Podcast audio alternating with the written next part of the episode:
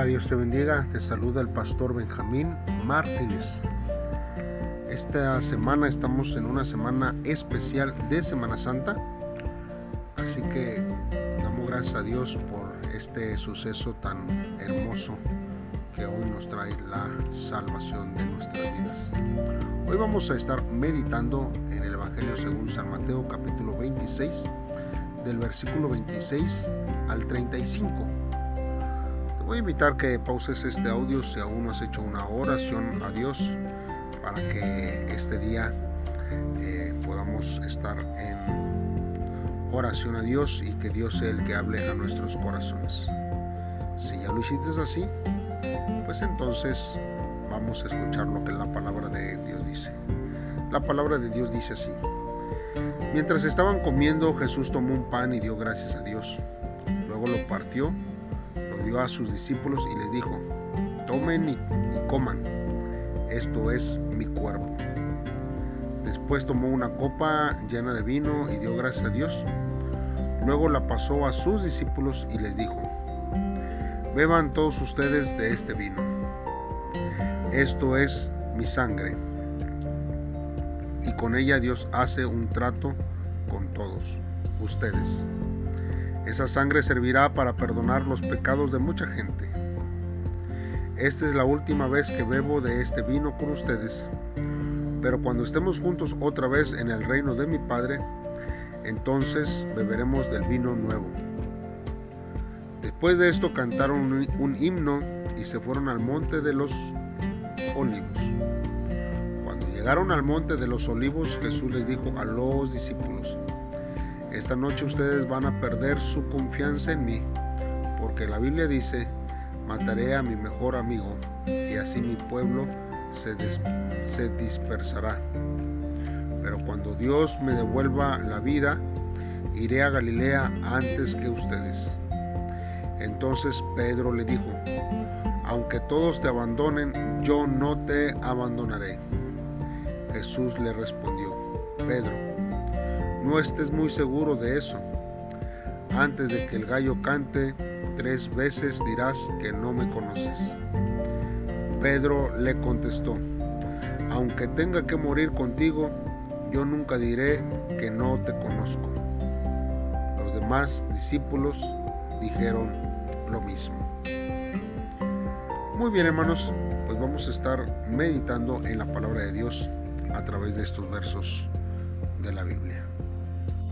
Bien, hermanos, entonces, ah, eh, viendo estos, estos versos, hermanos, que, leímos, eh, inicia, hermanos, acerca de eh, lo que nosotros conocemos como la Santa Cena o la institución de la, de la Santa Cena.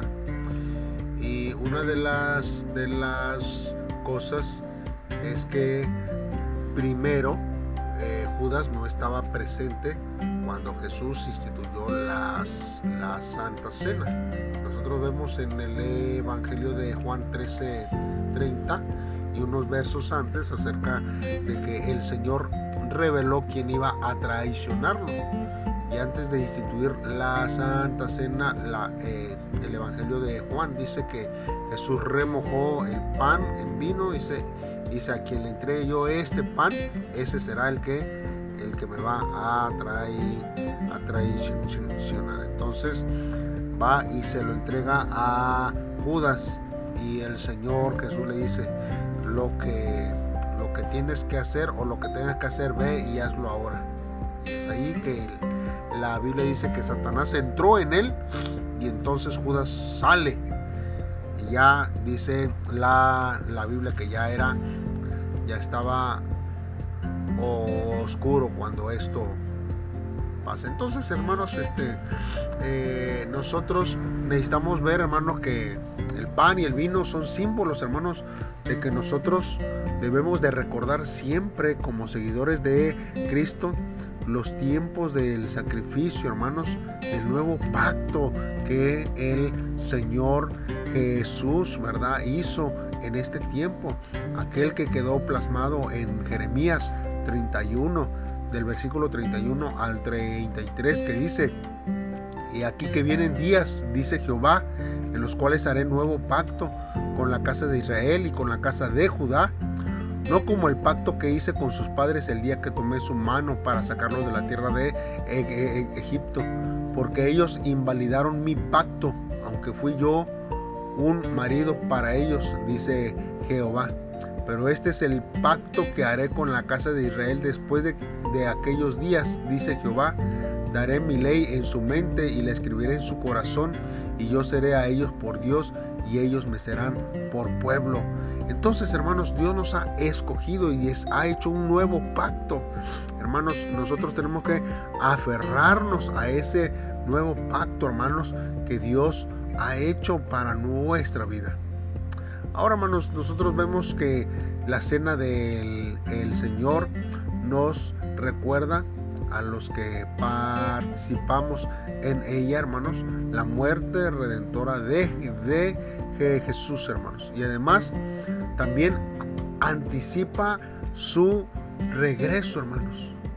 Cuando, hermanos, esta cena que es en memoria de nuestro Señor Jesucristo ceda el paso a las festividades de la boda del Cordero de Dios cuando estemos en la presencia de Dios. Qué gozo, yo no sé usted hermanos, pero mi corazón salta de alegría solamente de escuchar este momento tan glorioso sobre nuestra vida.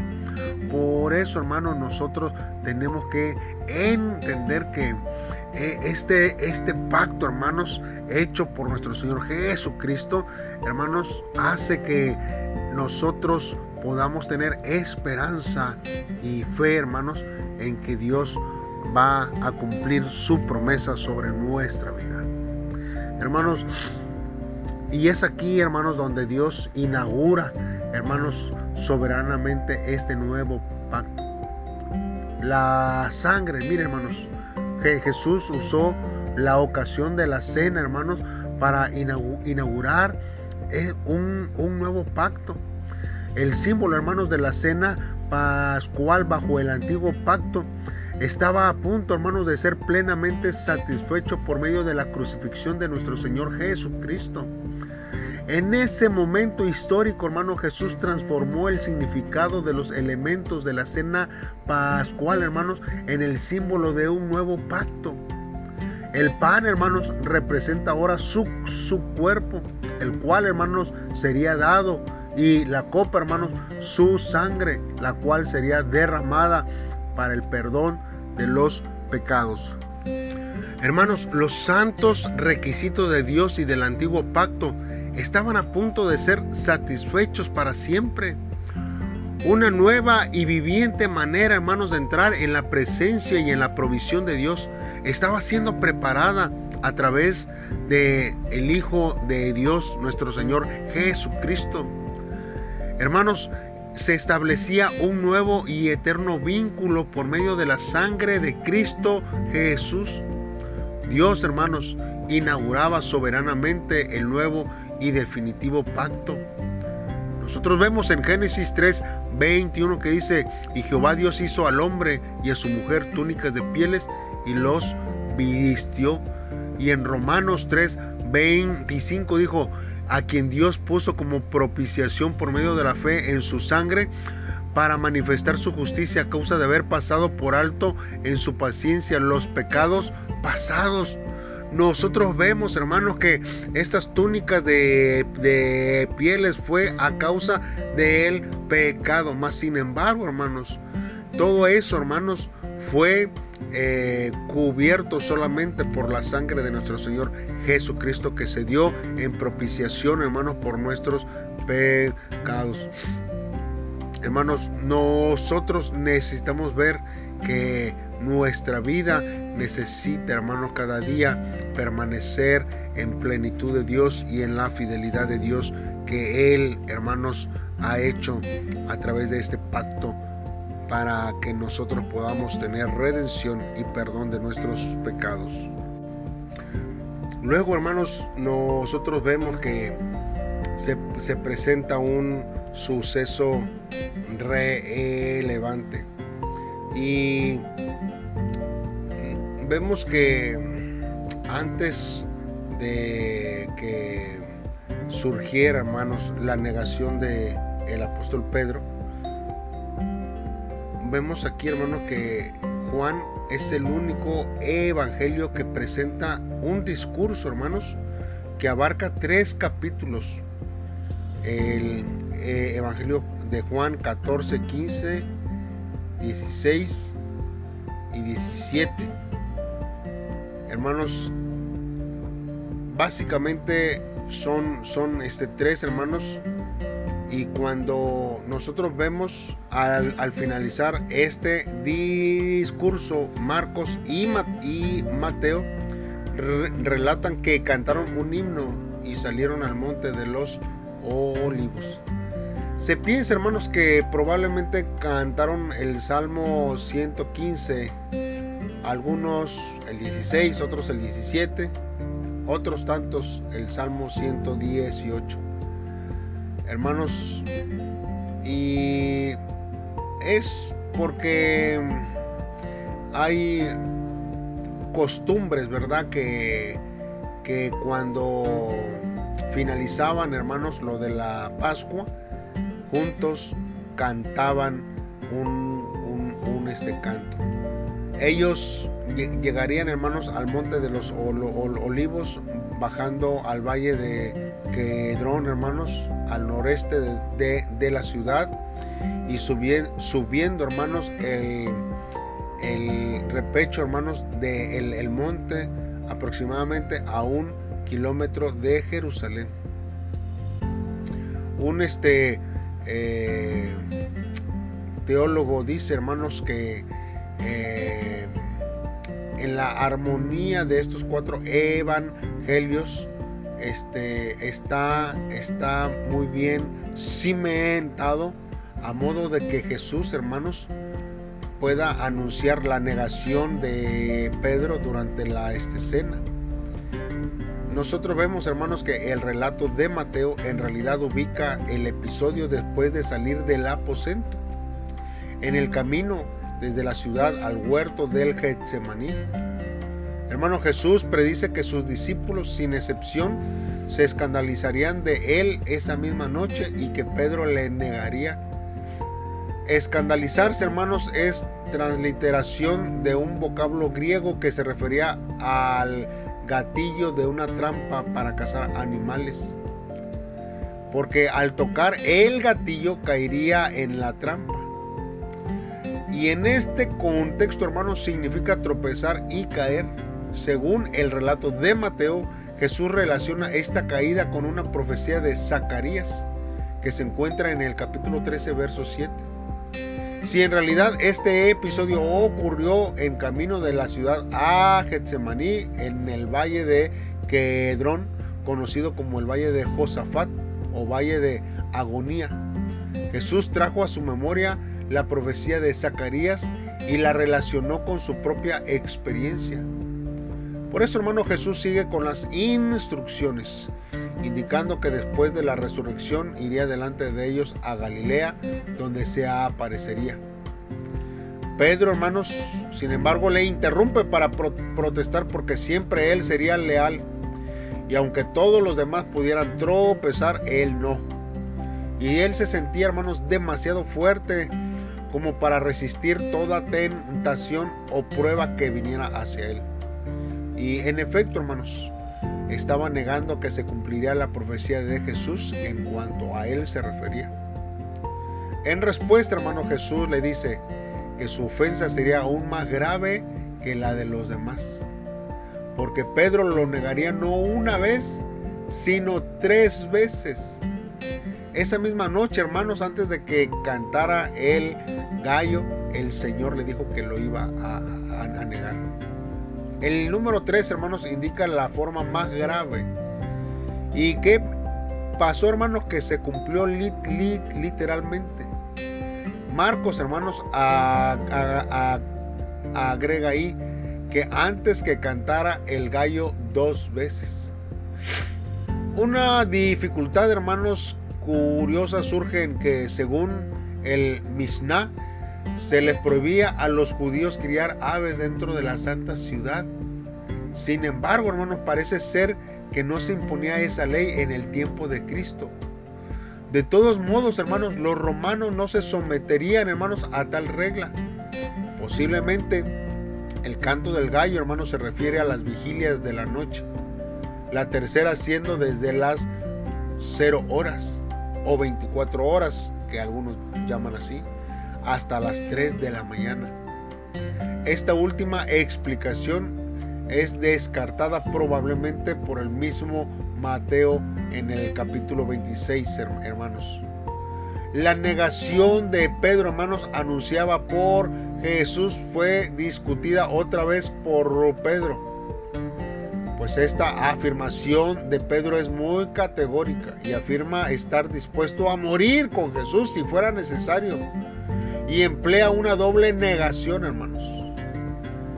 Que usa el verbo me. Y esto, hermanos, eh, es una traducción literal y se expresa así. No, no te negaré o ciertamente jamás. Luego, todos los discípulos dijeron lo mismo. Y en estas afirmaciones, hermanos de Pedro, se manifiesta una excesiva confianza en sí mismo.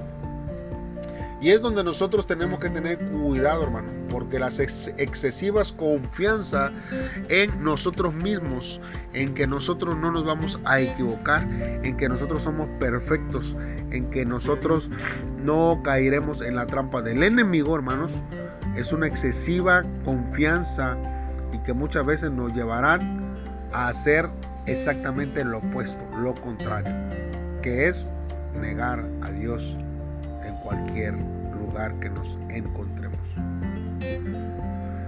Dios nos ayude y nos dé, hermanos, misericordia para que podamos primeramente arrepentirnos, hermanos, al poder participar de la Santa Cena, primeramente, y posteriormente, hermanos, reconocer nuestra debilidad y cuidar de no caer en las artimañas del enemigo que tiene para nuestra vida. Hagamos una oración a Dios y pidámosle que Dios sea el que nos dirija en este tiempo. Padre, una vez más nos acercamos a ti, Dios. Entendiendo, Señor, esta palabra para nuestra vida. Hoy sé, Señor, que si yo hoy disfruto con gozo el perdón de mis pecados, es porque mi Señor y Salvador Jesucristo ha extendido su misericordia hacia mi vida y ha entregado su cuerpo y ha derramado su sangre en la cruz para perdón de mis pecados. Por eso, hoy podré predicar a los hombres y mujeres a tomar decisiones pero no está, Señor, en mí las fuerzas para guardar la fe, sino que tú me ayudarás para hacerlo. Por eso, Señor, también yo procuraré alimentarme todos los días de tu palabra, que es la que trae vida y fe en estos tiempos para anunciar al Señor a donde quiera que yo vaya. Ayúdame, Señor, a no negar mi fe en donde tú me pongas y en donde tú me has puesto, sino todo lo contrario, a anunciar y pregonar a viva voz, Señor, que tú eres mi único y suficiente Salvador. Te amo, oh Dios, Gracias por tu misericordia. Amén. Dios te bendiga, hermano. Y te invitamos a que el día de mañana sigas con nosotros acompañándonos en nuestros devocionales. Estamos en especiales de Semana Santa y esperamos poder meditar en este tiempo en el sacrificio vivo que Jesús hizo. Saludos y bendiciones.